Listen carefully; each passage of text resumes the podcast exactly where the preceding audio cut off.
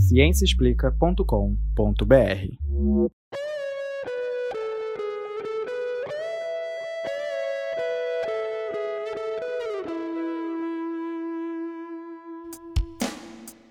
Olá, amante da ciência. Esse é o Microbiano, o podcast que traz novidades da microbiologia e imunologia, especialmente para você. Esse é o episódio 9 da quarta temporada, gravado no dia 16 de agosto de 2021. No episódio de hoje, vamos falar de sapos e probióticos, é isso mesmo?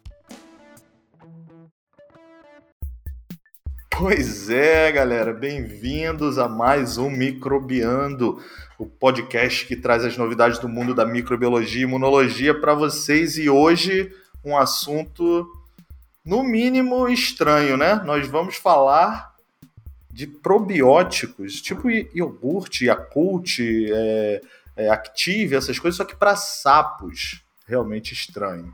Quem vai apresentar esse episódio são duas alunas do curso de Microbiologia e Imunologia da UFRJ, a Sara e a Isabela. Bem-vindas, meninas, tudo bem com vocês? Oi, tudo bem? Bem-vindas e bem-vindos, ouvintes do Microbiando. Eu sou a Bela Nelvo. E eu sou a Sara, e aqui estamos junto com o professor Leandro, gente. Bem-vindo. Isso aí, galera. Essas duas prepararam aqui uma matéria espetacular sobre sapos e probióticos. Vamos ouvir, é isso mesmo, Bela? O que, que vocês vão falar? É isso mesmo. Hoje a gente vai falar de sapo e de probióticos. E aqui no Microbiando, nós já falamos de probióticos antes, né? De cabeça, por exemplo, eu lembro do episódio que a gente falou sobre kombucha e a gente até provou também. Isso aí. Ah, para quem não lembra, probióticos são produtos que contêm micro-organismos que podem promover benefícios para o organismo do hospedeiro. Então, quando a gente tomou aquele kombucha, torcemos que as várias bactérias benéficas que bebemos tenham se estabelecido e colonizado nossos intestinos. É isso aí, mas hoje a gente veio contar para vocês uma história diferente. São probióticos para sapos. Como assim? Eu não tô entendendo isso. Os sapos estão entrando na febre aí de tomar kombucha também, são sapos hypes. É... Olha, não é que os sapos estão virando fitness, não. O que vem acontecendo é que as populações de várias espécies de anfíbios estão decaindo devido a infecções fúngicas. E um fungo que é uma ameaça à população mundial de anfíbios é o Batrachocidrium dendrobatitis. Uau, que nome, é? Então eles estão tomando probiótico para dar uma levantada na imunidade, é isso? É por aí. Com a queda da população dos anfíbios, a comunidade científica ela começou a pensar em possibilidades que ajudem essa situação. E uma dessas possibilidades seria encontrar bactérias benéficas e que podem proteger esses anfíbios.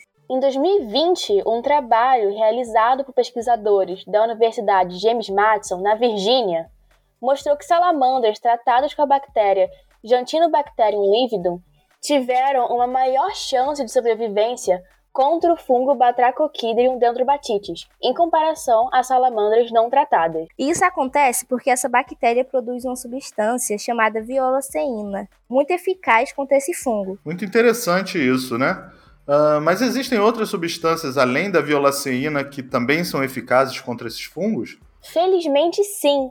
A progigiocina é outra substância produzida por bactérias isoladas da pele de anfíbios que também possui atividade contra fungos do gênero Batacoquidrium. Nossa, esse fungo é muito difícil falar o nome dele em Bela. é péssimo. É péssimo, né? Bom, mas é, então nós sabemos que esses compostos existem e produzem e possuem aí propriedades interessantes. Seria uma boa ideia dar essas bactérias que produzem esses compostos para os sapos, para os anfíbios. Mas como eles vão receber esses probióticos? Então, existem várias possibilidades que estão sendo testadas agora. Uma associação de bactérias probióticas poderiam ser diretamente aplicadas na pele dos anfíbios. Outro método que também está sendo investigado é a transmissão horizontal indireta. Basicamente, o anfíbio recebe as bactérias antifúngicas na sua pele. Daí essas bactérias são transmitidas para o ambiente. E do ambiente atingiria outros anfíbios da comunidade. É, porque realmente um creme, quem é que vai ficar passando creme no, nos anfíbios, nos sapos todos? um hidratante. É um interessante, né? Passador de creme de sapo. Pois é.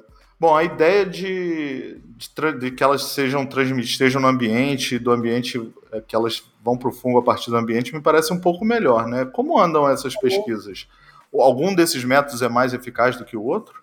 Então, Pesquisadores da Universidade de Boston, em 2019, viram que, infelizmente, o consórcio de bactérias antifúngicas não sobreviveu por tempo suficiente na pele dos sapos, que estão em risco de extinção, como a espécie Hanna sierrae.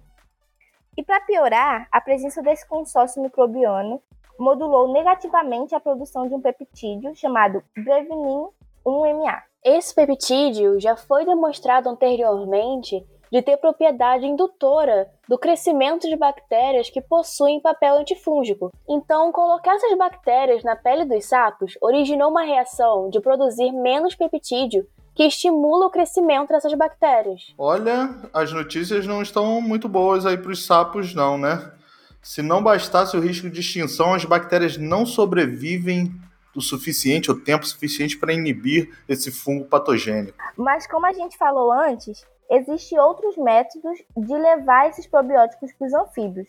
E alguns desses métodos estão sim tendo mais sucesso. Ah, que bom. O método de transmissão horizontal ou indireta é o que está dando mais certo até agora, como visto em um estudo de 2016 nos Estados Unidos. O método de transmissão indireta foi testado experimentalmente colocando dois girinos em compartimento separado por uma barreira.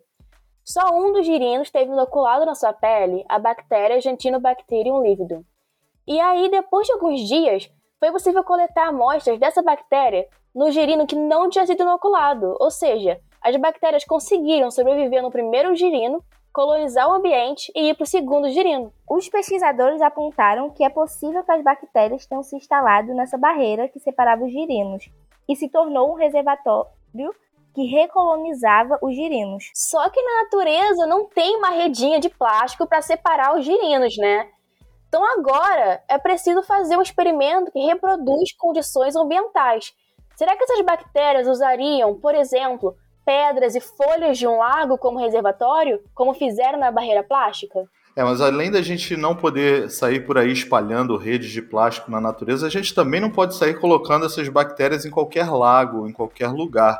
Porque, por exemplo, como a gente sabe que essa bactéria não vai causar um desequilíbrio no ecossistema? Essa pergunta é muito importante e eu posso fazer ainda mais perguntas. Hum. Os pesquisadores levaram em consideração se essa bactéria já foi isolada de fontes de água doce antes? Temos outros animais nesse ambiente que carregam essa bactéria em suas microbiotas? Essa bactéria vai ser prejudicial a outras espécies que convivem no local? O que sabemos no caso desse estudo é que a Gentinobacterium lividum já era presente na microbiota dos girinos, só que em quantidades muito baixas. Uhum. E que mesmo com o passar do tempo, a presença dessa bactéria ela não alterou o restante da microbiota natural dos girinos. E isso é uma coisa bastante positiva, né? Porque vai indicar que a bactéria adicionada não vai causar um desequilíbrio na microbiota da pele do girino, né? É isso aí.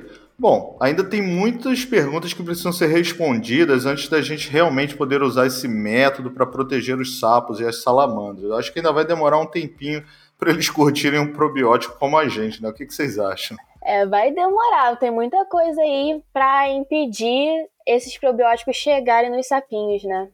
Mas já é alguma coisa, né? Pelo menos já temos algumas pesquisas nessa direção e usando essa estratégia aí do, do uso de probióticos ou de outras bactérias benéficas para combater micro-organismos que causam mal. Isso aí é, é, uma via de pesquisa muito viável e tem sido muito explorada hoje em dia, tanto não só para os anfíbios, para os sapos, até para nós, para humanos, né? Uma chamada de via é, de competição entre as bactérias, uhum. a gente induzir essa competição entre as bactérias.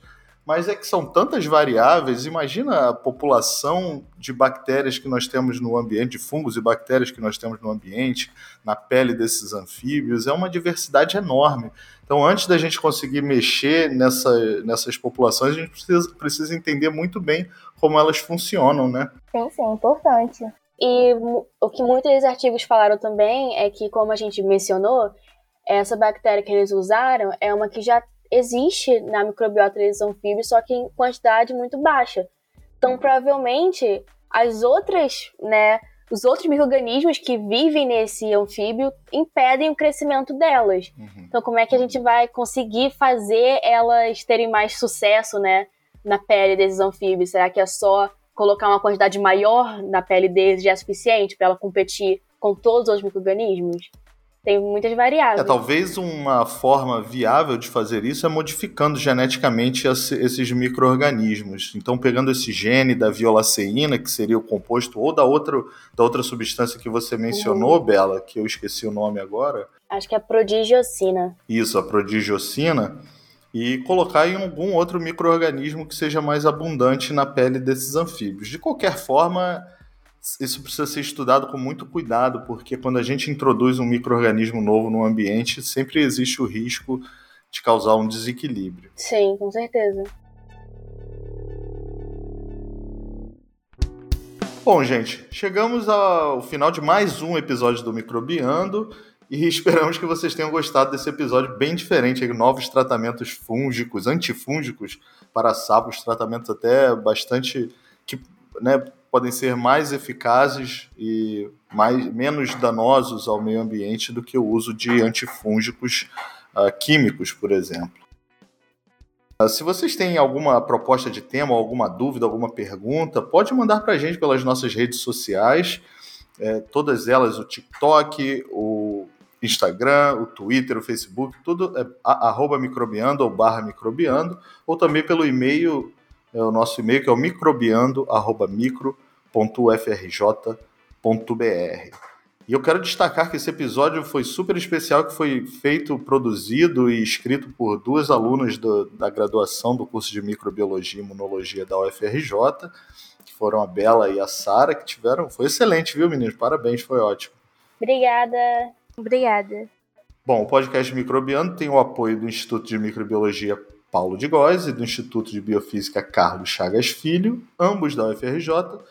Nós também temos o apoio de várias sociedades científicas, como a SBI, a, que é a Sociedade Brasileira de Imunologia, a SBM, que é a Sociedade Brasileira de Microbiologia, e da Sociedade Brasileira de, Vi, de Virologia. E nós também somos parceiros do site A Ciência Explica, então tem muitas matérias interessantes para quem não conhece ainda. Entre lá, na, procure aí na internet A Ciência Explica. E é isso. Esse episódio foi produzido e editado pela equipe do Microbiando e a trilha sonora é produzida por Daniel Vasques. Muito obrigado e até a próxima, pessoal. Tchau, tchau. Tchau, tchau gente.